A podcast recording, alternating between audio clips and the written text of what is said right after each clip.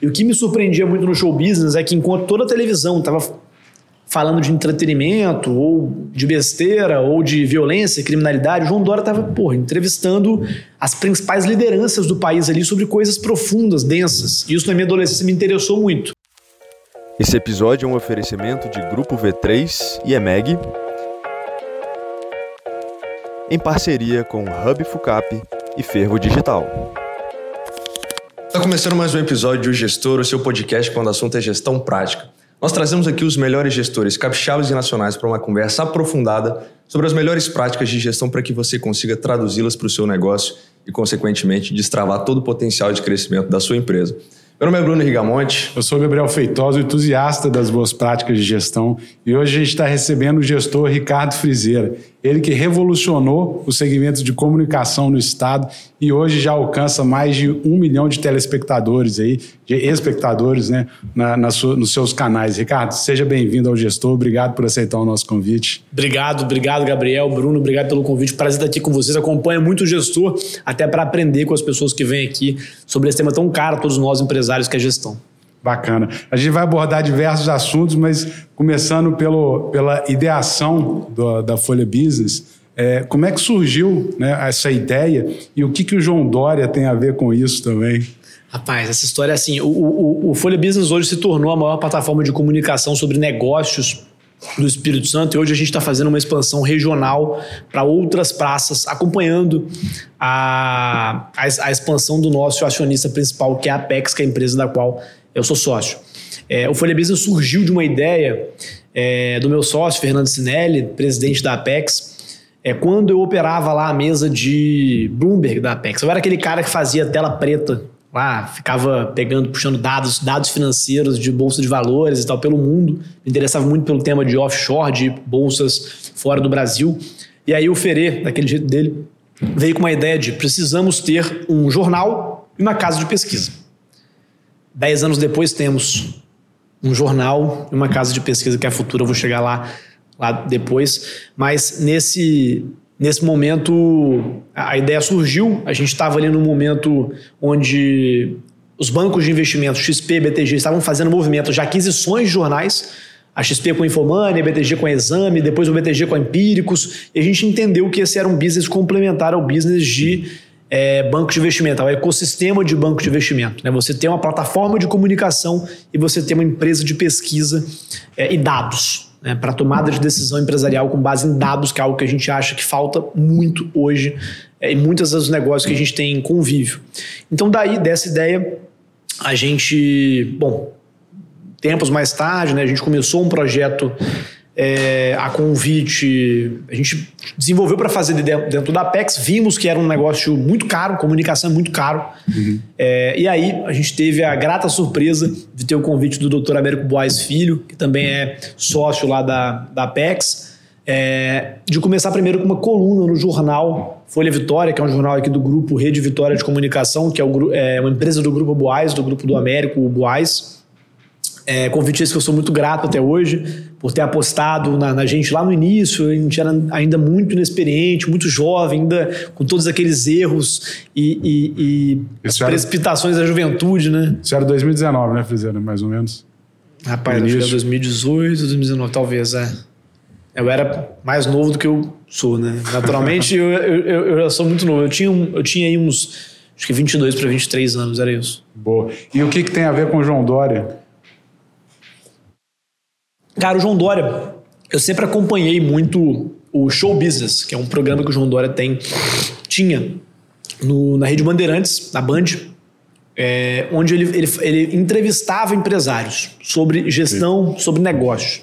E o que me surpreendia muito no show business é que enquanto toda a televisão estava falando de entretenimento, ou de besteira, ou de violência, criminalidade, o João Dória estava, porra, entrevistando as principais lideranças do país ali sobre coisas profundas, densas. E isso na minha adolescência me interessou muito. Ele, pô, posso aprender com esse cara.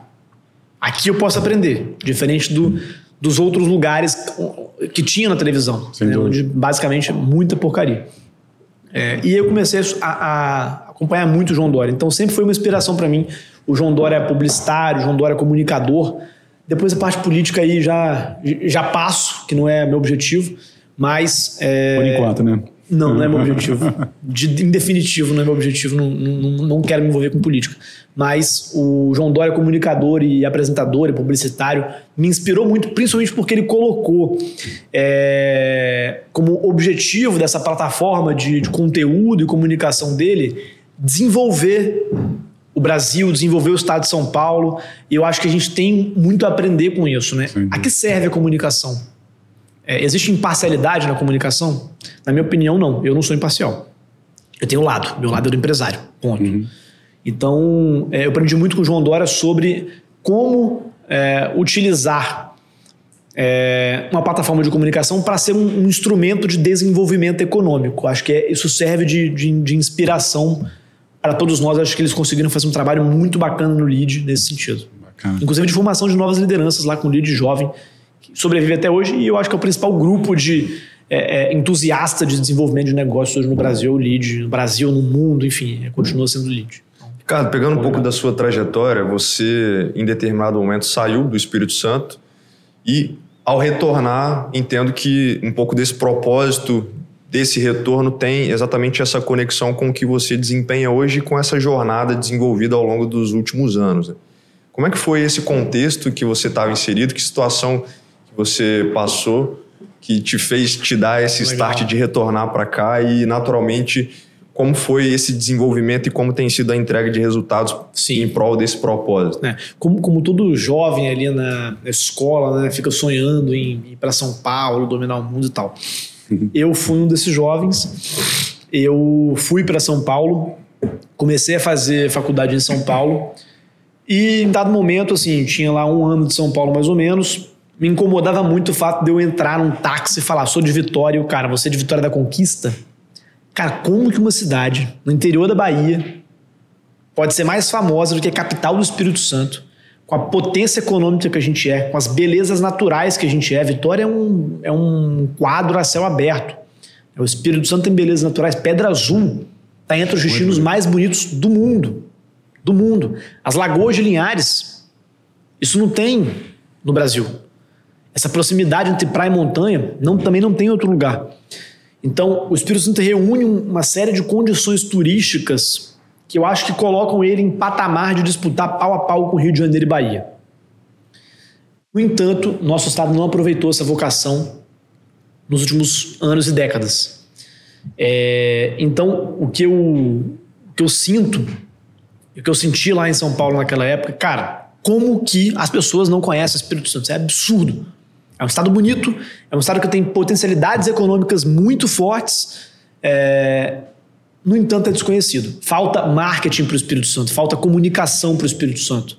Quando que o governo do estado, e o Feitosa sabe muito bem disso que eu estou falando, porque ele foi subsecretário de Desenvolvimento Econômico, aliás, foi a primeira vez que eu vi o governo do estado fazer alguma coisa nesse sentido, quando que o governo do estado foi vender o Espírito Santo para fora? Quando que o governo do estado fez roadshow fora do Espírito Santo e fora do Brasil para vender o nosso estado. Bateu porta em porta de empresário no Japão, em Nova York, em Londres. Isso nunca foi feito. É, o Feitosa é, iniciou um trabalho, iniciou um trabalho nesse sentido. Infelizmente você ficou pouco tempo lá.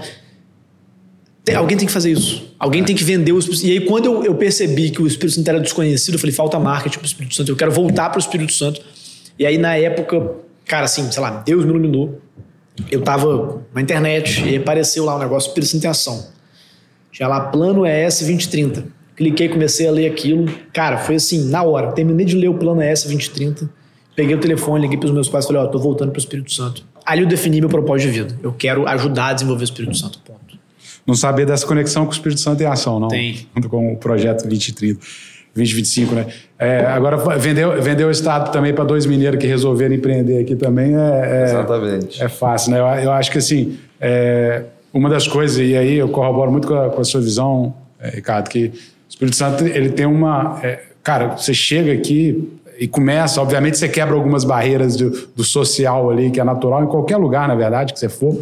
Mas, cara, é, tem, é tem esse estigma do capixaba, mas é, em qualquer lugar, na verdade. É em qualquer né? lugar, pô. Você vai, você vai ter ali os grupos, você vai, ter que, você vai ter que fazer parte de algum grupo e depois ir avançando.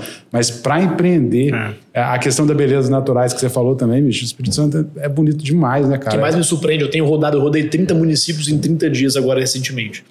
É, O capixaba não sabe que o Espírito Santo é o maior produtor, exportador de pimenta do reino do Brasil. Não sabe que o Espírito Santo é o maior produtor de cacau do Brasil, de mamão, Mamão. é, de ovos. Exportador em- de celulose. Exportador de celulose. Ele não sabe dessas riquezas econômicas únicas e singulares do, do Espírito Santo. E vou dizer, muitas vezes nem a própria o próprio ecossistema turístico ali, complexo turístico que a gente tem para oferecer, a gente conhece. E quando eu falo capixaba, eu não estou falando do terceiro, não estou falando de mim. É, esse, esse é o meu caso. Né?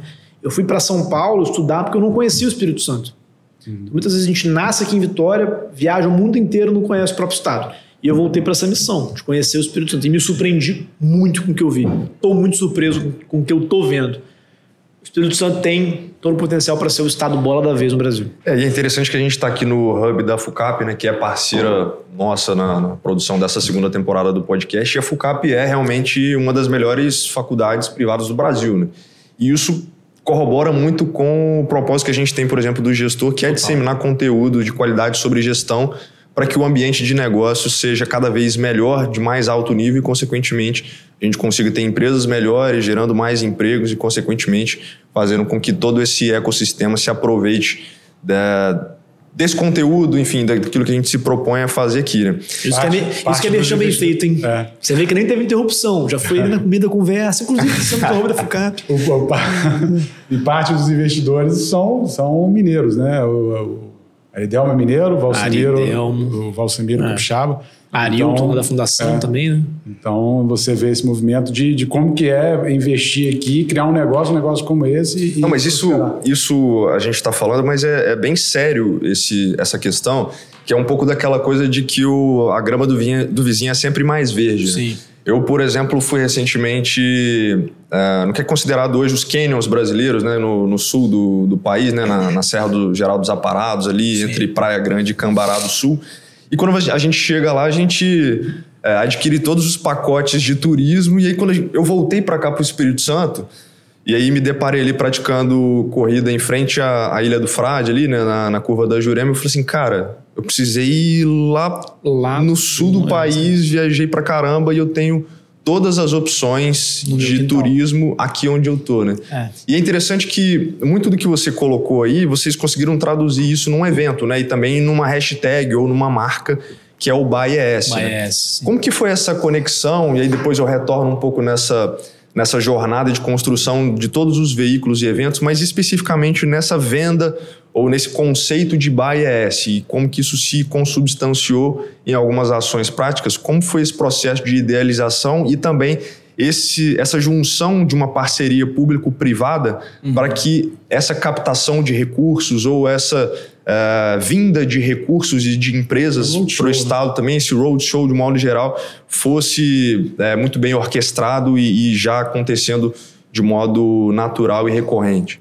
Ali também, assim, a gente sempre teve ali na, na Apex muitas ideias, né? Eu tenho a sorte de ter um sócio muito visionário e que sempre comprou, não só teve, mas também comprou e bancou muitas ideias é, à frente do seu tempo. E essa foi mais uma das ideias que a gente tinha, sei lá, há 10 anos atrás a gente já falava disso, de precisamos fazer um evento para vender o Espírito Santo de São Paulo. É, então, isso lá em 2016 ou 2017 surgiu essa ideia. E aí a gente, vamos fazer, vamos fazer. A gente sempre teve esse sonho assim, de fazer e tal, aquela coisa. Não sei se é sonho, né? Porque também não é algo tão. Mas a gente sempre quis fazer. E aí, quando surgiu o Folha Business começou a desenvolver, a gente viu que tinha tração. E a gente hoje tem um parceiro estratégico muito forte, que é o Banco BTG Pactual, que é o maior banco de investimento da América Latina a gente é, entendeu que estava na hora de fazer um evento para vender o Espírito Santo, a tese de investimento no Espírito Santo, para os grandes tomadores de decisão financeira do Brasil, para os gestores de fundo, dos fundos da Faria Lima. Né? Então a gente reuniu aí é, agora em março, em março, acredito, foi março, a gente reuniu uma série de gestores pela segunda vez, de grandes é, assets, né? É, somou mais de um trilhão e meio de reais sob gestão na economia brasileira, vou repetir, um trilhão e meio, né? Só porque às vezes fica meio confuso, a pessoa acha que houve, não. Não, não, um não sabe nem quantos zeros é, tem, é zero pra caramba. Em, em, em, gestão de recursos, não é faturamento, né? Quanto que essas, essas empresas gerenciam de recursos na economia. Então eu brinquei que a gente reuniu o PIB do Brasil, isso, e deve dar, sei lá, 20, 30% do PIB do Brasil, para falar do Espírito Santo. O PIB do Brasil parou para ouvir o Espírito Santo. Esse foi o propósito do BaiaS. E a gente decidiu realizar um evento em São Paulo para vender essa tese de investimento do Espírito Santo para os grandes tomadores de decisão financeira do país. É isso que eu ia falar. Então, foco para o externo, porque a gente sabe tem um, tem um grupo de empresários também que é do, do Espírito Santo que participa, mas o foco é apresentar para fundos, para, para quem pode é, é, alavancar negócio, investir aqui é, e, os, atrair esses fundos aqui para o Estado. Na realidade, os, quem, quem participa do Espírito Santo são só os patrocinadores do evento, né, do, do Folha Business tal, que estão lá com a gente, e os palestrantes que falam pelas empresas capixabas. Né? Todo o restante da plateia, que é 80% ou mais, é de, são de gestores é, radicados em, em, São Paulo, em especial na Venda Faria Lima. Bacana. Que é onde está o dinheiro ali. Né? É, eu acho fantástico. E aí, e aí, como você citou a minha passagem no, no governo, fazer justamente isso. Né? Eu fazia o processo de bater na porta a gente definiu como meta em 2019 fazer, era pelo menos seis roadshows por ano.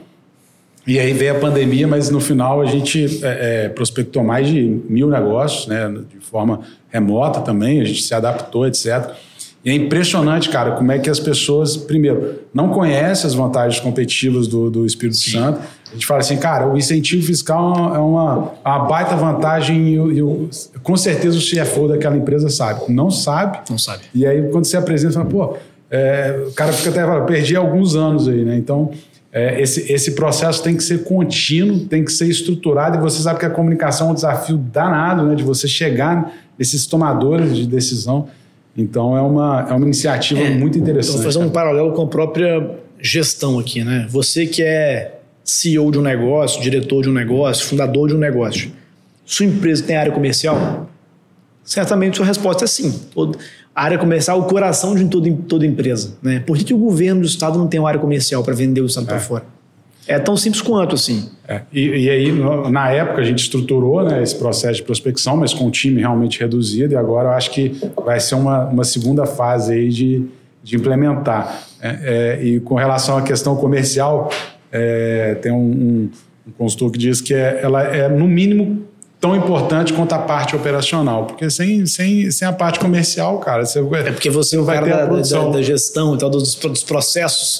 Então, mas eu vou discordar. Eu acho que a parte comercial é mais importante. Tá Rapaz, é, sim. Não, então, por isso que ele falou, é, tem, no mínimo tem uma, tem uma, importante tem uma polêmica em relação a isso que eu não gosto. Mas assim, é, cara, para mim, é, disparado, venda é a coisa mais importante numa é, empresa. Se não trouxer dinheiro, não paga a operação. É, então, eu acho é. que assim, esse ovo ou galinha, nesse caso, é bem claro para mim, o comercial vem sempre antes do operacional.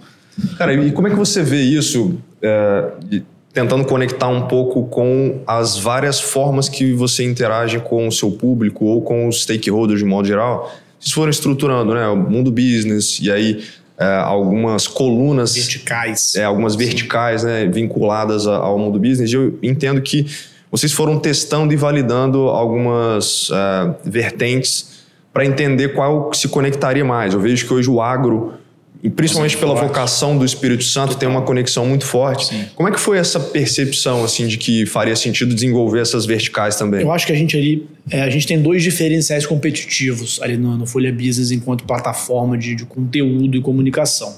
Primeiro diferencial competitivo é que a gente optou é, por fazer um projeto completamente multiplataforma. É, muitas empresas de comunicação falam, ah, sou multiplataforma, né? abriu conta no Instagram, acho que é multiplataforma. Não é verdade.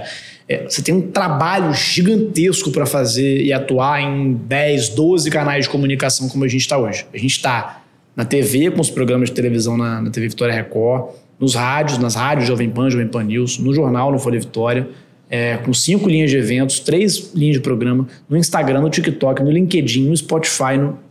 então assim, no YouTube toda essa diversidade de, de, canais, de veículos de comunicação, ela exige, tem um teórico da comunicação que é o McLuhan que falou, o meio é a mensagem. Para cada meio desse você tem uma mensagem diferente. Quer dizer, o tipo de conteúdo que o cara do TikTok consome dúvida, e o formato é diferente do cara da televisão. O cara da televisão, um cara 50 a mais, às vezes aposentado, ele quer ter mais tempo para assistir com calma. Então, o cara do TikTok tem 30 segundos para você, às vezes 10. Então, assim, são, é completamente diferente. O modo como você passa a mensagem, a mensagem que você vai passar, o tipo de gravação é, é totalmente diferente. Então, é, ser multiplataforma não é abrir conta no Instagram, no TikTok, é você realmente operar uma estratégia de comunicação diversificada para cada canal desse em que você opera. Esse é um diferencial competitivo nosso. O outro diferencial, diferencial competitivo nosso é que a gente percebeu que as empresas e os anunciantes, principalmente, eles não estavam é, mais querendo comprar propaganda. Né? Eles queriam é, uma, um engajamento com, com, com o conteúdo e com as pessoas que consumiam aquele conteúdo. Então a gente colocou como premissa do projeto produzir conteúdo cross-mídia, que é o tal do multiplataforma que eu expliquei, para uma comunidade específica. E aí, o diferencial está aqui, na formação dessa comunidade. Essa comunidade hoje é uma comunidade digital. Uhum. Hoje a gente tem mais de um milhão de pessoas que recebem nossos conteúdos em todos os canais por mês, desde televisão até o digital. Tem estado muito forte e crescendo muito rápido. Cresce. A televisão cresceu em torno de, de 10 a 25% ali para gente. É, isso tem um vento de cauda favorável do momento da Record, TV Vitória tem ajudado a gente também muito. É, mas o digital cresceu 600% em um ano. Cara, então, é... E essa comunidade que é quem recebe o conteúdo. Você que fala... é o empresário e ter base de dados sobre essa comunidade, que é um diferencial competitivo. Você falou de, dessa questão de monetização. É, você vê, você vê um, um, um, inclusive os balanços, né? Você, você que gosta de analisar balanços, a gente estava conversando aqui antes, é, da, das, das, mídias tradicionais com resultados é, cada vez mais é, apertados por conta da digitalização, Sim. etc., né? dos multicanais. É, como, como que você está vislumbrando a monetização? É, como que você foi pegando essas oportunidades, Eu, né? E como que você está vislumbrando a médio e longo prazo? Hoje, a, a televisão tem um potencial de monetização muito superior ainda ao, aos meios digitais, em especial nos mercados regionais. Tá? Eu sei que lá em São Paulo talvez já esteja meio a meio digital e tradicional, em uhum. termos de verba do anunciante, mas fato é que, quando eu olho aqui para o Espírito Santo em especial, a verba do anunciante vai 90% a 99% para a mídia tradicional, para a televisão, ante a, a mídia digital. Então, acho que tem uma oportunidade de crescimento na mídia digital, mas não acho que a televisão vai morrer. Eu acho que ela vai se reformatar. Pelo contrário, aliás, tenho estado, tenho estado muito surpreso que, em especial, é, talvez seja uma análise é, é, cega minha, porque eu tô eu tô olhando em especial lá para minha caixinha de da Record, da, da TV Vitória Record, tem estado muito surpreso com o crescimento robusto da audiência que a gente tem observado nos canais tradicionais, rádio, televisão. Tem uma, um vento de cauda de novo favorável da Record, da Rede Vitória, está muito bem organizado. Mas é, as mídias tradicionais têm crescido aqui regionalmente. E aí, quando eu olho, eu tenho um dado sobre isso, para não ficar no cego, eu lembrei um dado aqui sobre isso, que é uma pesquisa da Futura, que é a Futura Map que a gente faz lá na Futura. É, que diz que a televisão é o segundo veículo mais consumido pelos capixabas da Grande Vitória. É, isso, da Grande Vitória. Só perde para o WhatsApp. Né? Então, assim, é, a televisão ainda é, é, Eu não sei até quando vai, vai continuar sendo, mas ainda é o, o meio, um dos meios pre, pre, preferidos e principais de informação das pessoas. O que tem de diferença um recorte de público. O público da televisão é um público mais velho do que o público é, mais velho, não sei se é correto ou polido falar, mas é um público mais experiente do que o público do digital. Eu, eu experimento, por exemplo, nos nossos canais, a televisão tem um público 50 a mais, né, um público mais é, é, é, experiente, até grande parte idosos, e o digital tem um público 50 menos ou 40 menos. Então, é só ser recorte público, na verdade que a gente, às vezes mais jovem, não, não, não consegue perceber com tanta clareza. Você citou a Futura e Sim. eu vi recentemente uma movimentação exatamente de aproximação de tudo que está relacionado ao mundo business ou ao Folha Business com a inserção da Futura sendo ali um carro-chefe, até mesmo um balizador das pautas dos eventos que vocês estão Perfeito. organizando. Boa. Como que vocês entenderam que havia essa conexão e quais que são duas perguntas, na verdade. Os resultados que vocês escolhem a partir de eventos mais embasados em dados e segundo, como que vocês utilizam esses dados para exatamente retroalimentar essa perspectiva de quais ações são importantes ou relevantes de serem utilizadas em cada uma das diferentes mídias que vocês estão inseridos? Boa pergunta. Vou voltar assim. Nosso propósito é inspirar o desenvolvimento do Espírito Santo. Quando a gente viu o nosso propósito no, no Folha Business em especial, né? agora a gente está expandindo para outros mercados regionais, é, volto a frisar. Quando a gente viu que é, muitas empresas, grandes inclusive, não tomavam decisões baseadas em dado, a gente observou uma oportunidade de mercado. Foi assim que a Apex, há dois anos atrás, resolveu adquirir a Futura, Aliás, essa é uma notícia exclusiva que eu trago para vocês, que nunca foi revelado publicamente antes. Break news. Break news. Resolveu adquirir a Futura, que é uma das maiores empresas de pesquisa do país, por acreditar na necessidade, na necessidade de tomar decisões empresariais baseadas em dados. É, em especial nos mercados regionais. Né? Aqui, quando eu falo de mercados regionais, estou falando de polos com PIB aproximado de 150 bilhões de reais, é, fora do eixo Rio-São Paulo. Então, não são mercados muito explorados com dados públicos robustos. Estava é, uma reunião no governo do estado hoje, perdão, por exemplo, que, onde eu soube que o PIB do agronegócio no Espírito Santo não é medido desde 2015 pelo governo. Então, assim, você não tem dados regionais, locais.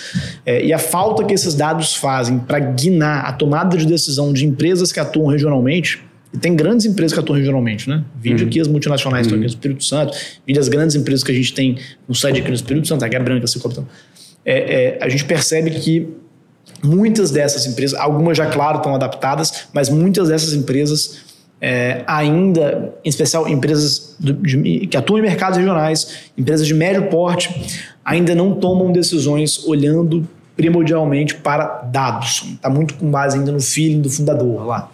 Então, quando a gente percebeu isso, a gente viu uma oportunidade de, mercado de auxiliar o desenvolvimento desses negócios com os dados que a Futura poderia fornecer.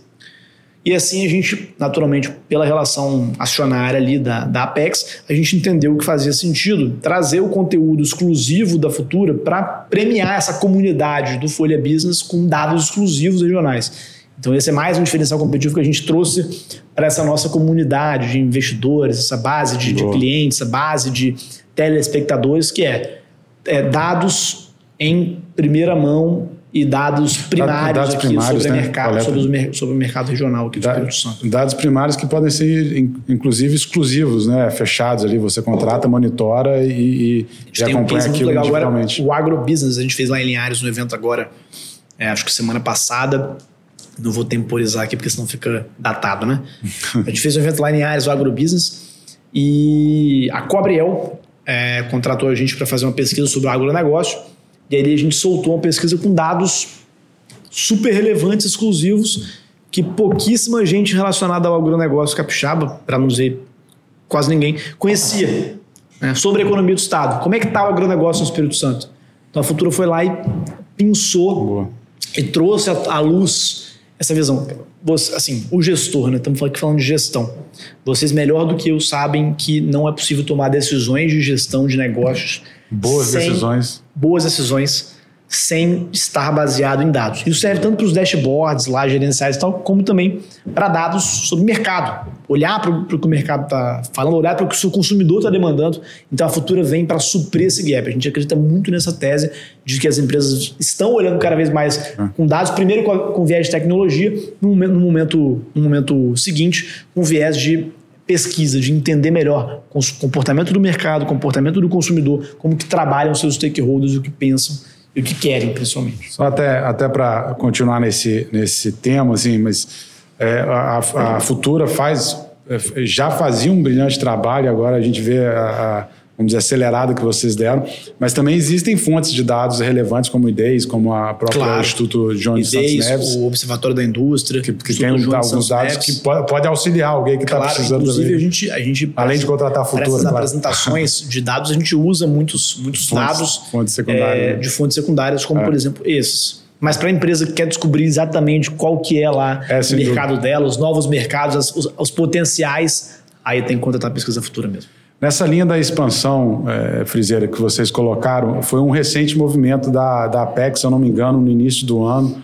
é, que vocês anunciaram a fusão, eu esqueci o escritório.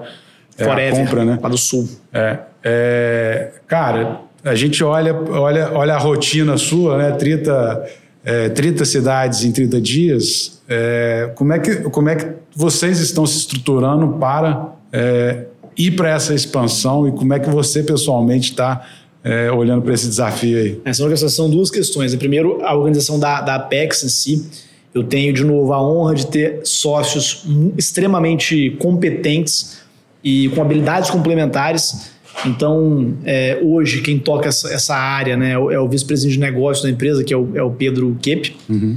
É, então, ele fez um, fez um trabalho ali do Pedro Kep com o Ângelo da Bernardino, que é vice-presidente de operações, com o Fernando Sinelli, que é o presidente da Apex, é, e com todos os outros sócios da empresa, de é, adquirir, a, fazer uma fusão, na realidade, com a Forever, que é uma, uma empresa do Sul, também ligada ao BTG, para levar essa visão de plataforma e de futuro banco de investimento é, para outro mercado regional que não o Espírito Santo, que é o mercado do Paraná. E agora também já está indo para outros mercados que não, Mato Grosso que também, não né? Paraná. Mato Grosso e outros mercados. É, então, essa, essa questão primeiro. É, eu acredito muito nessa questão de habilidades complementares de sócios. É, eu estou cuidando lá de uma área específica, que é essa área de, da Apex Ventures, é uma área de novos negócios que compreende dados, é, futura e comunicação. A futura é, com, com o trabalho do diretor executivo, que é o Heitor Fernandes, com o trabalho feito já pelo um dos fundadores da Futura, que é, é participa do negócio, que é o Rico. Então, aprendido muito com todos esses sócios, amigos e companheiros e parceiros de trabalho sobre esses negócios em específico. Então, acho que tem aqui a, a, o segredo do, negócio aqui para essa expansão nacional que a Apex está fazendo são as pessoas que estão lá, são os sócios da empresa que têm um trabalho muito forte, muito complementar, que sabem trabalhar juntos, sabem que é, é, cada um tem o seu lado forte e que é melhor deixar que cada um trabalhe o seu lado forte, trabalhe a sua área e que todas essas áreas e pessoas conversando em parceria, em conjunto, levam a um, a um negócio duradouro. Né? É, o, é, o, é a visão do Estrela do Mar, formar várias lideranças que atuam em áreas distintas e complementares. Por outro lado, a minha preparação pessoal para isso, né? rodar 30 cidades em 30 dias e tal. Tem uma questão, tem uma questão pessoal muito forte, assim, que eu, é um tema que eu gosto muito de explorar, é, que pouca gente fala, né? Porque normalmente no ambiente de negócio, quando a gente senta aqui para falar em um, um, podcast, você que está assistindo a gente, é, você, quer dizer, que você fala-se muito sobre gestão, sobre técnicas, dados, então, mas o fator humano eu estou muito convencido de que é certamente o fator mais relevante para sucesso de qualquer negócio, assim, mesmo, em definitivo. Eu acho que gente de, e vendas, né? Mas gente, é, gente é fundamental para, sim, é essencial, é, é, é condição sine qua non, é o passo, passo um, né? Então, gestão de pessoas é um tema que eu estou me dedicando a aprender um pouco melhor. É, e aí, quando a gente fala de gente, eu acho que a gente precisa falar de saúde, né?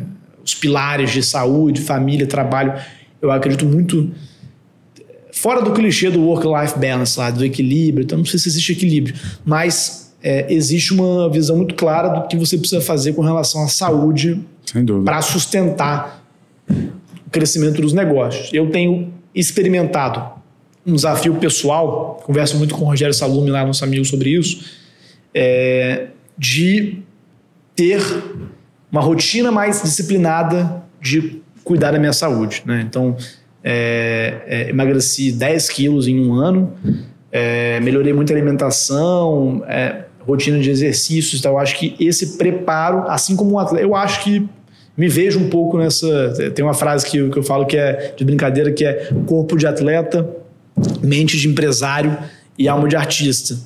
É, eu acho que o corpo de atleta é fundamental para a gente conseguir fazer com que a mente de empresário e a alma de artista funcionem. É isso. Então, eu sei que eu não tenho corpo atlético ainda, mas eu quero fazer meu compromisso público de tentar buscá-lo. Aí eu deixo o Bruno avaliar. Mas tenho tentado muito é, olhar com, com, cuidado, com cautela essa questão da saúde, é, porque eu, eu, tenho certeza que é das mais importantes para ter sucesso no mundo, no mundo empresarial. Cara, isso que você está falando para mim é tão relevante e você falou de forma tão rápida que eu, na verdade, queria explorar um pouco mais esse ponto. Né? Quando você fala, por exemplo, do Rogério Salume, de uma organização, de um evento que teve recentemente é, dessas três bases, né? E aí me corrija se eu falar errado, que seria saúde, família e trabalho, que, que você colocou. E aí, Nunca vi e aí nessa ordem, né? É, e aí, para mim foi até interessante. É, houve uma, uma, uma certa certo divisor de águas, por exemplo, quando eu li o livro do Jordan Peterson, que é 12 regras para a vida, e tem um capítulo que ele fala: "Cuide de si mesmo como cuidaria de outra pessoa sob sua responsabilidade". E às vezes a gente negligencia muito a nossa própria Total. saúde e todo o resto depende disso, né? Total. Então, é, o que, que você entendeu? Qual foi esse gatilho para você também ter essa, começar a ter essa percepção de que a despeito dessa jornada, a despeito de não haver esse equilíbrio, era necessário começar a focar nisso e naturalmente quais resultados ou o que, que você tem colhido a partir dessa mudança de, de paradigma também? É, eu vou para a metáfora da maratona lá, né? A gente não está correndo tiro de 10 metros. A gente está fazendo a marcha de 20 milhas lá do, do Jim Collins, né?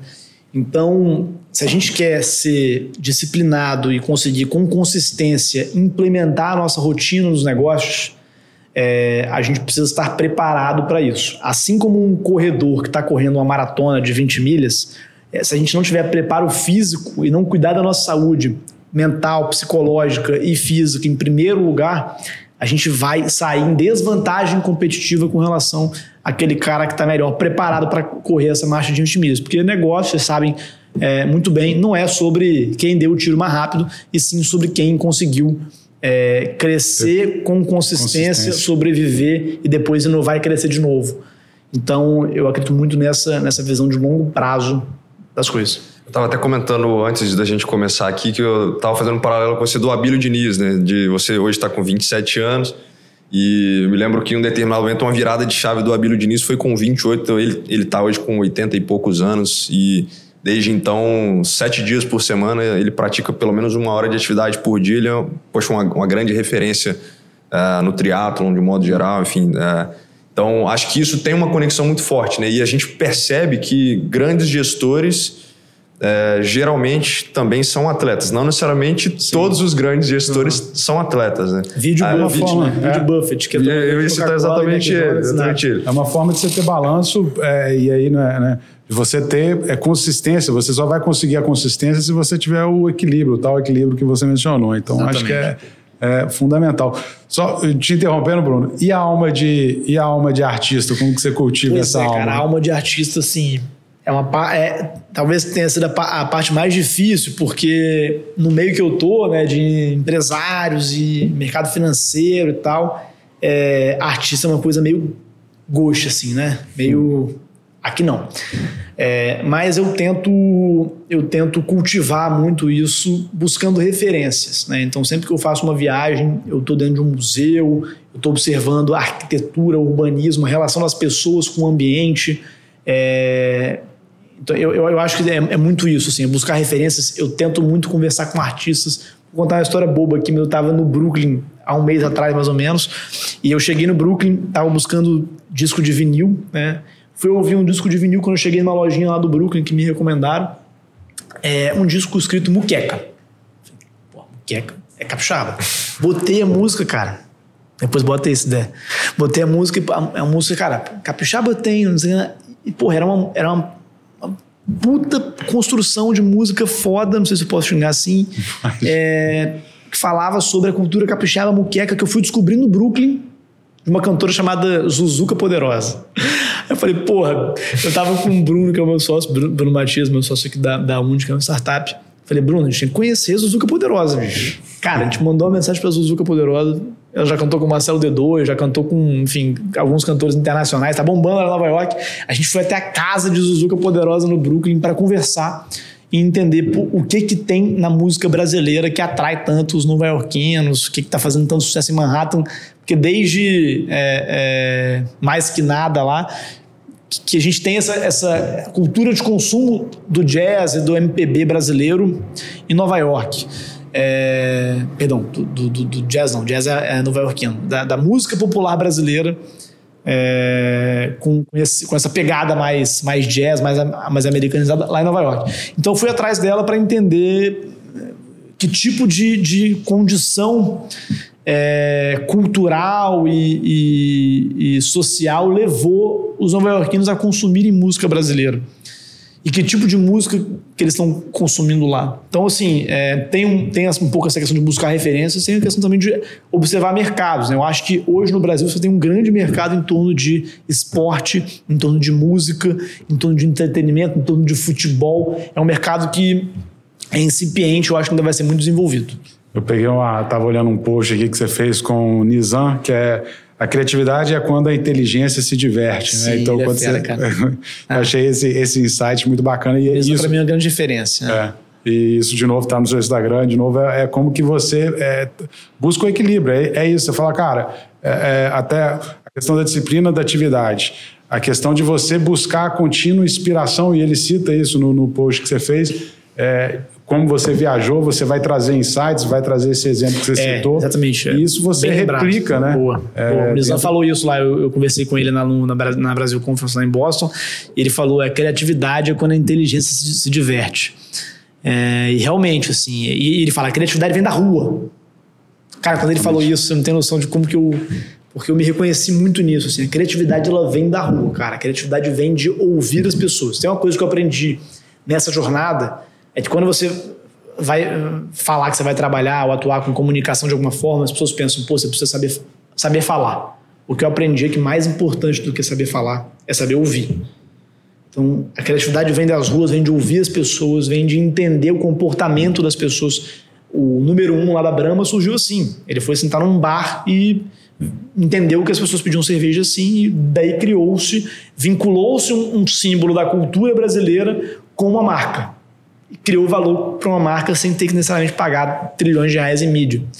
Então, é, eu acho que vem tem, tem muito disso, do repertório, da, do observar, do andar, estar presente nos lugares em loco. Hoje em dia, muita gente quer ficar fazendo coisa ar-condicionado e computador. Eu, particularmente, não acredito nisso. Meu estilo de trabalho, eu falo, é street office. Eu trabalho na rua, eu trabalho dentro do cliente, eu trabalho ouvindo as pessoas, trabalho visitando as empresas, visitando os lugares que então, é, é um, é um modo como eu enxergo e quero é, enxergar e atuar junto dos negócios, como eu enxergo o mundo. Pegando esse gancho sobre a sua forma de trabalho e, de modo geral, como que a partir dessa inserção e dessa visitação, né, que você acaba estando dentro de grandes empresas, empresas de diferentes setores, com diferentes CEOs ou diferentes é, abordagens, eu entendo que muito disso faz com que você consiga ter uma análise importante sobre tendências, sobre como o mercado está evoluindo em determinados aspectos. E, naturalmente, a gente consegue ter uma conexão, por exemplo, de algo que está muito em voga, que é, por exemplo, de inteligência artificial. Total. E ano passado a gente falava muito sobre NFT, e aquela coisa metaverso. toda, metaverso, e agora está um hype de inteligência artificial, né? O que, que você tem visto, por exemplo, e aí a gente pode citar N aspectos sobre design, sobre edição de vídeo, Sim. sobre, sei lá, tudo que inteligência, sobre chat GPT, Sim. enfim. É, o que, que você tem visto, por exemplo, desse Bruno, comparativo de negócios com inteligência artificial? Qual que é a conexão disso? Como Eu- que isso pode aproveitar Eu, tenho, eu, eu recentemente assumi o desafio de me tornar é, Manager Director, lá, diretor executivo de uma área da Apex, que é a Apex Ventures, que é a área de novos negócios da empresa. É evidente, tem um desafio de, de aprender mais sobre gestão. Eu sempre fui um cara mais de, de rua, mais de, de porta para fora do que de porta para dentro. Mas se tem um tema que eu tenho me dedicado a estudar e aprender é a tecnologia. É, eu- a minha formação, apesar de a formação em direito, advocacia, eu, eu sempre atuei ali com economia, finanças, então ca- acabou que tornou minha área principal de trabalho, é mercado financeiro, mas hoje eu estou estudando muito, olhando muito para tecnologia, porque acredito muito que ainda é muito incipiente o uso e implementação de tecnologia nas empresas brasileiras. É, tenho visto várias coisas fenomenais. Assim, o, o- o- a, a potência da inteligência artificial é um negócio, é uma, uma- é uma, é uma outra revolução industrial. A gente pode dizer isso com toda certeza. Assim. Se a gente teve a revolução industrial é, lá da luz, depois tal, depois da internet, agora a gente tem a revolução da inteligência artificial. É um marco é, bizarramente importante que ainda não foi completamente ca- capturado pelas empresas. Muita gente fala sobre a ótica de vai dizimar empregos e tal. Eu conversei com a senhora da Falcone esse dia sobre isso. Vai dizimar empregos. Tá? Sim, estou falando de 300 milhões de empregos. Vai dizimar empregos, isso é fato. Por outro lado, é, o aumento de produtividade que isso vai gerar É, exato. É, tão absurdo, tão imensurável nesse ponto da história que a gente está, que a gente vai assistir isso daqui a 5, 10 anos e vai rir de quão. É, Manual a gente quão atuava, né? a gente, a gente é nesse momento aqui da, da história. E frente ao que, ao que a gente vai chegar em 5, 10 anos. A gente está tá diante da maior revolução do século, com toda certeza, que é a inteligência artificial generativa. É, você conseguir fazer os robôs pensarem e atuarem de maneira mais evoluída do que os humanos, porque não é similar, é, é- eles têm um nível de, de vantagem competitiva ali que é muito, muito, muito grande. É, e o que eu tenho visto em especial, além do chat GPT, que vale a pena estudar, é o tal do Auto GPT. Né?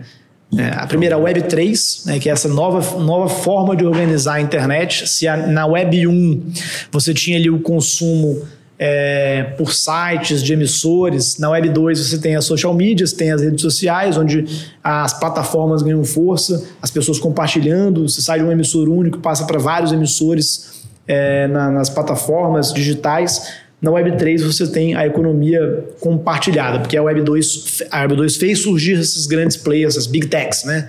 Os oligopólios de tecnologia que ainda de- de- detêm certa, certo controle financeiro sobre é, a internet e os mecanismos de, de tecnologia, as, as big techs. Né? Por exemplo, o Facebook fica com 100% da receita criada pelos, pelos seus creators, o YouTube com 50% ou mais. É, a Web3 é o uso das, das tecnologias de desintermediação que a gente viu na- no- usando o blockchain, que a gente viu no Bitcoin, por exemplo, de em, em termos de desintermediação financeira, de redução de taxas, é o uso dessa desintermediação para criar plataformas é, na internet onde você basicamente não deve nada a ninguém. Se é que eu posso resumir assim, você vai reduzir muito o custo transacional e a barreira é, transacional para fazer qualquer coisa na internet. Web3 isso. E a inteligência artificial generativa é você e essa do auto GPT é você conseguir basicamente é, vai, vou dar exemplos práticos aqui. Para você construir um site antes, eu estou falando isso antes, seis meses atrás. Você precisava contratar um programador, uma agência, um web designer, cinco, quatro, cinco pessoas para fazer um site. Né? O cara te dava um prazo, ah, vou entregar em 90 dias, enrolava, não entregava, pagava caro e tal. Hoje, quer criar um site agora? Abre agora. Vamos criar um site aqui agora. Programa para mim um site em HTML é, que tenha tais, tais, tais, tais características e, é, enfim, com cor XYZ. O chat GPT consegue te dar o código da programação, correto? O tal do auto GPT consegue conectar numa estrutura de APIs, de, de, de, de relação entre outros sistemas, interoperabilidade, ele consegue conectar esse comando do chat GPT de te dar um, um, um, prompt de programação, que só um programador faria pouco tempo atrás, conecta isso com é, aplicativos que fazem design, conecta isso com aplicativos que fazem, que colocam um site no ar, conecta isso com aplicativos que fazem, criam formulários, conecta isso com aplicativos de rede social, e simplesmente entrega o site pronto em milissegundos. É, isso é, isso Ou seja, é... o que você fazia em seis meses. Isso vale para site, mas vale para centenas de outras coisas. Até a pressão de PowerPoint hoje ele, o ChatGPT é. faz em. A própria Microsoft lançou isso recentemente, né? É. Talvez para planilha, PowerPoint, Word, de modo geral. O Gabriel Nossa, mesmo falou que falou assim, cara, vou preparar as perguntas aqui para entrevistar o Friseiro, vou colocar para inteligência artificial rodar aqui, mas depois mas, a gente pode passar, mas as, as perguntas ficaram muito ruins. Eu, eu, eu ainda estou adaptando. É, você, você, você, precisa de colocar na primeira pessoa. Eu falei, teve um dia que eu falei assim, eu sou um consultor de 50 Sim, anos de experiência, faça uma faça um pitch de venda. Aí ele, bom dia, eu sou um consultor de 50 anos de experiência. Eu falei, rapaz, uhum. não foi muito satisfatório, não. É, mas, essa, mas, mas o ChatGPT essa... ainda é, vamos dizer, ele é a ponta do iceberg, né? O, o, o que está sendo criado por baixo ali dessa essa estrutura é, tem muita ferramenta. Utilizando a inteligência artificial generativa com, com as várias ferramentas de, de. É simplesmente assim. Vai gerar uma eficiência operacional absurda para as empresas. Absurda. Você vai ter aí uma série de profissionais que vão. É, assim, poder ser demitidos, vamos falar aqui de maneira. Isso vai gerar uma economia bizarra para as empresas e um aumento de produtividade grotesco. Fazer, basicamente você, empresário, vai fazer tudo mais rápido e é. usando 10% do recurso que você usa hoje financeiro. Ô, Frizeira, e assim, fazendo uma analogia, com, inclusive com o sócio que tem a visão né, lá na frente, Ferê, é, vocês hoje estão no mercado financeiro, tem uma baita de uma plataforma de comunicação, é, dados, é, são gestores de dados, é, inteligência artificial é um, é, um novo, é um novo segmento a ser investido pela Apex. Olha, eu acho que ainda é cedo para falar isso. Ainda, ainda, ainda preciso desse trabalho de convencer meus sócios lá.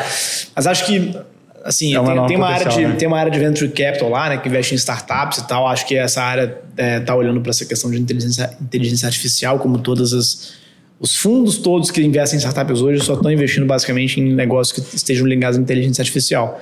É, mas da, da empresa em si, não vejo ainda tanto praticamente tecnologia. Assim, óbvio, usar tecnologia para para o mercado financeiro, para o core business, mas não se tornar um negócio de tecnologia. Acho que ainda tá... É, e vale ressaltar que isso que a gente está comentando, por exemplo, de inteligência artificial, hoje em dia é possível é, com textos rodar isso num, numa inteligência artificial que a, a, própria imagem, né, você consegue gerar vídeos de pessoas falando aquele texto como se fosse é, uma gravação que a gente está fazendo aqui agora, olhando para a câmera, etc.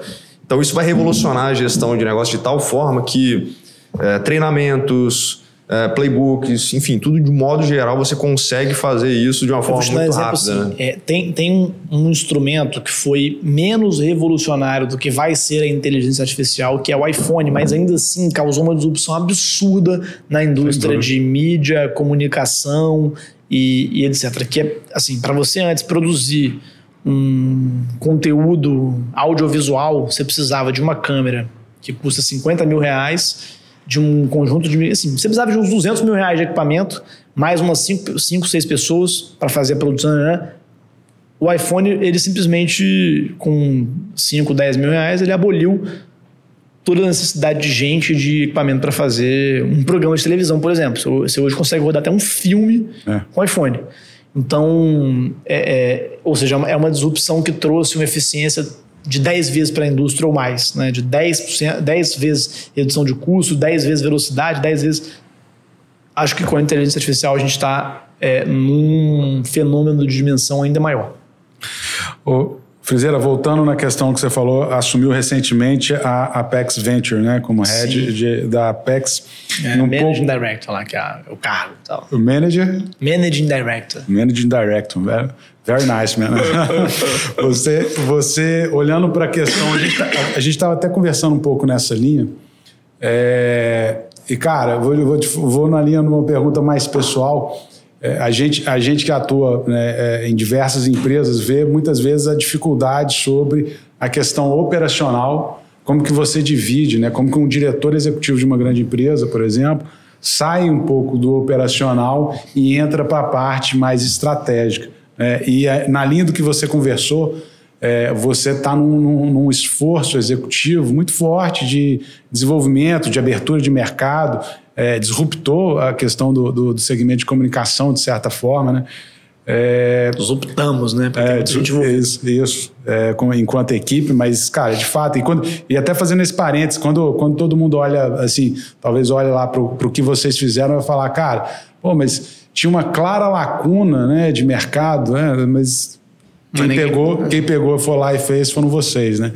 Então, como que você pessoalmente está olhando para esse desafio, enquanto gestor, uhum. que agora se assume, de balancear essa questão de execução é, e de tocar um negócio enquanto gestor? Como é que você olha para isso? É um desafio grande, principalmente porque eu gosto muito de estar em contato direto com o cliente, eu gosto muito de estar dentro do cliente, eu gosto muito de estar andando e tal. É um desafio grande. Eu acho que é, existe uma é, questão muito importante que é a equipe que está ali, né, que vai te dar esse suporte. É, não suporte, né? Na verdade, que vai liderar esse processo ao seu lado. Acho que é, acho que é mais isso, assim. Eu não tenho é, essa questão, assim. É, vai liderar o processo ao seu lado e explorar as vantagens de cada um. Talvez a minha vantagem não seja ser um cara de processo, de, de, de, planilha, seja outra, né? De ser um cara mais de desenvolvimento de negócios, business development, mais a parte institucional, comercial, mercado, marketing. Talvez sejam as minhas qualidades. Então, é, trazer pessoas complementares para que a gente consiga é, dar conta desse recado. E também consultorias, né? Falcone hoje está lá com a gente na PEX. A Falcone é uma das, é uma das maiores consultorias de, de gestão é, do Brasil. E eu tenho aprendido muito com a Falcone. É, realmente tem, eles têm um arcabouço ali, um ferramental fenomenal de gestão. É, e eu, eu tenho a honra de ser um aprendiz ali desse ecossistema, que realmente é um tema que eu preciso é, avançar e que eu reconheço as minhas limitações é, com relação a, a essa questão. Ainda preciso realmente melhorar a minha formação enquanto gestor. Essa é, uma, é, uma, é um desafio que eu tenho. Boa. Cara, uma das perspectivas que. Eu sou mais empreendedor do que gestor, talvez, assim, na, nessa clusterização, né? Mais de, de, tocar o negócio do que de é. conseguir. É, naquela linha, na linha do que você falou, é, que o comercial é o mais importante. É, um, um, um, diretor executivo, obviamente, o gestor da, da área, vai tocar a parte vai tocar a parte comercial muitas vezes, né? Mas é, o desafio é, igual hoje a gente vê você gravando toda hora. Agora, Sim. pouco tempo atrás, você estava no, no, Planalto, no, no Planalto, no, você estava também, mas você estava no Palácio Chieta. Então, é, é, isso vai ser de, de mais difícil conciliação Total. É, é. entre execução, é, enquanto, enquanto a, a, cara né, do mundo uhum. business, né, do Folha Business, e esse papel de gestor. Né? Esse é um baita desafio aí. Total. É, e eu faço o gancho é, disso de uma questão pessoal que a gente conversando, você acabou comentando sobre esse processo evolutivo, né?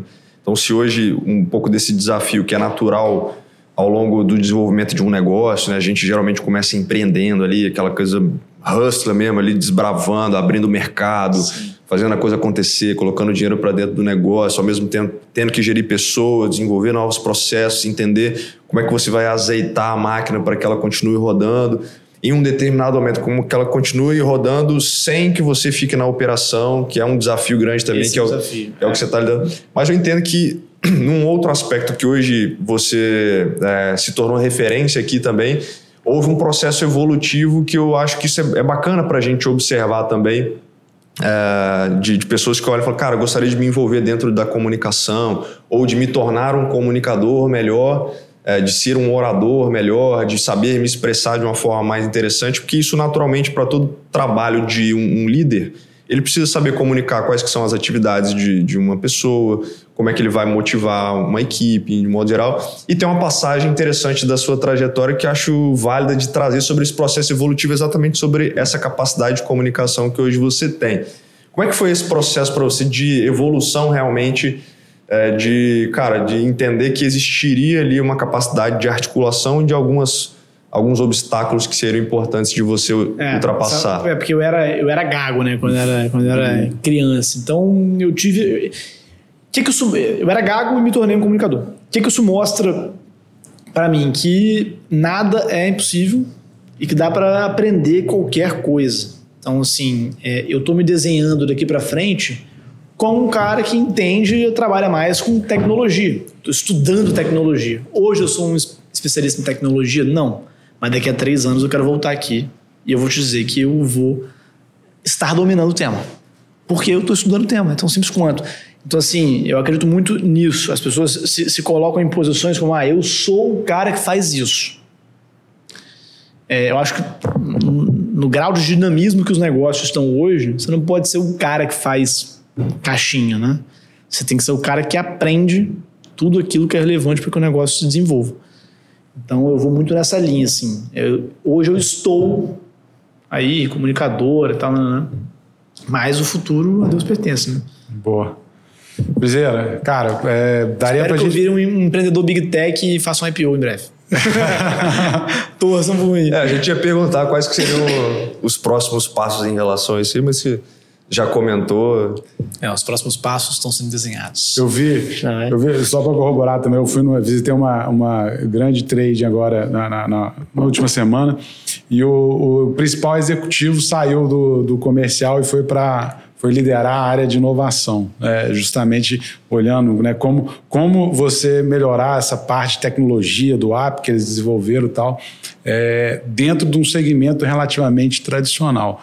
É, acho que o seu exemplo, cara, é, é primeiro de olhar para a oportunidade de, de negócio, é, que hoje talvez muitas pessoas falam, pô, é óbvio que tinha aquela demanda, mas pegar e de realizar é, eu acho que isso faz um, um, um bem danado, inclusive, para a população capixaba, enquanto é, é, a sua própria autoestima. Né? Fico feliz em ouvir isso, porque essa é a ideia. É, porque, cara, sério, assim, de vez em quando eu trabalhava ali na, na Ré da Penha, ia almoçar e, pô, um, uma, uma, tragédia na televisão, aí no outro dia outra tragédia. Aí eu falei, cara, quando que nós vamos falar de empreendedorismo? E você faz isso com uma maestria, com Obrigado, uma leveza. E, e, cara, é, com um, um, vamos dizer, um, um, ânimo muito forte, cara. Então, é, ânimo não falta, não. Mas tem você vai, ânimo pode ser, não vai faltar, não. Nem energia. É, parabéns. Obrigado. É, obrigado por aceitar o nosso convite. A gente Estamos fez juntos, algumas vezes, foi difícil trazer, seu passe é caro, mas obrigado. Tá, quem me dera. tem, quem me dera. É, é, só realmente porque com essa operação maluca aí Correio. fica... É. Valeu, Frizeira. Obrigado, obrigado a vocês. Parabéns pelo trabalho de vocês. Tenho acompanhado muito, aprendido muito aqui. Espero continuar aprendendo com vocês. Gabriel, eu só queria puxar um gancho aqui, cara. Você sabia que 73,4% das pessoas que assistem a gente não são inscritos no nosso canal, cara? E não me seguem no Instagram? E não também seguem no Instagram, cara. Arroba Ricardo Frizeira. Caramba, é só clicar como é que, é, curta, o compartilha. Cara, o cara chegou até aqui no conteúdo, é, gostou do conteúdo e ainda não se inscreveu e pô, nem deu um like aqui, pô. E não me seguiu Instagram. Essa técnica foi você que, foi você que não, passou não ali? Não, não. Foi, inclusive, se eu fosse passar, eu diria para estar um pouquinho antes. a audiência fica maior no início. Exatamente. Boa. A gente vai aprendendo ao longo do caminho, é. mas enfim. Você vê como é que são as coisas, né? Gratidão das pessoas, né? mas Ou fica... a gratidão de alguns também que vão lá agora seguir a gente se inscreve aqui no canal, ativa o sininho, curte, curte aqui no botão like me segue lá no Instagram, o Ricardo Frizeiro. Ainda bem que a gente Pô. consegue fazer o um recorte no, pra isso ficar no início, né? Já aprendendo aqui na hora. Mas a gente vai ficando por aqui, cara. Foi um prazer imenso obrigado, te receber. Gente, obrigado, parabéns Valeu. pelo trabalho de vocês. Prazer todo meu estar aqui, uma honra aprender junto com vocês. Valeu. Valeu, Frizeiro. Valeu, um abraço valeu. e até a próxima. Tamo junto, valeu.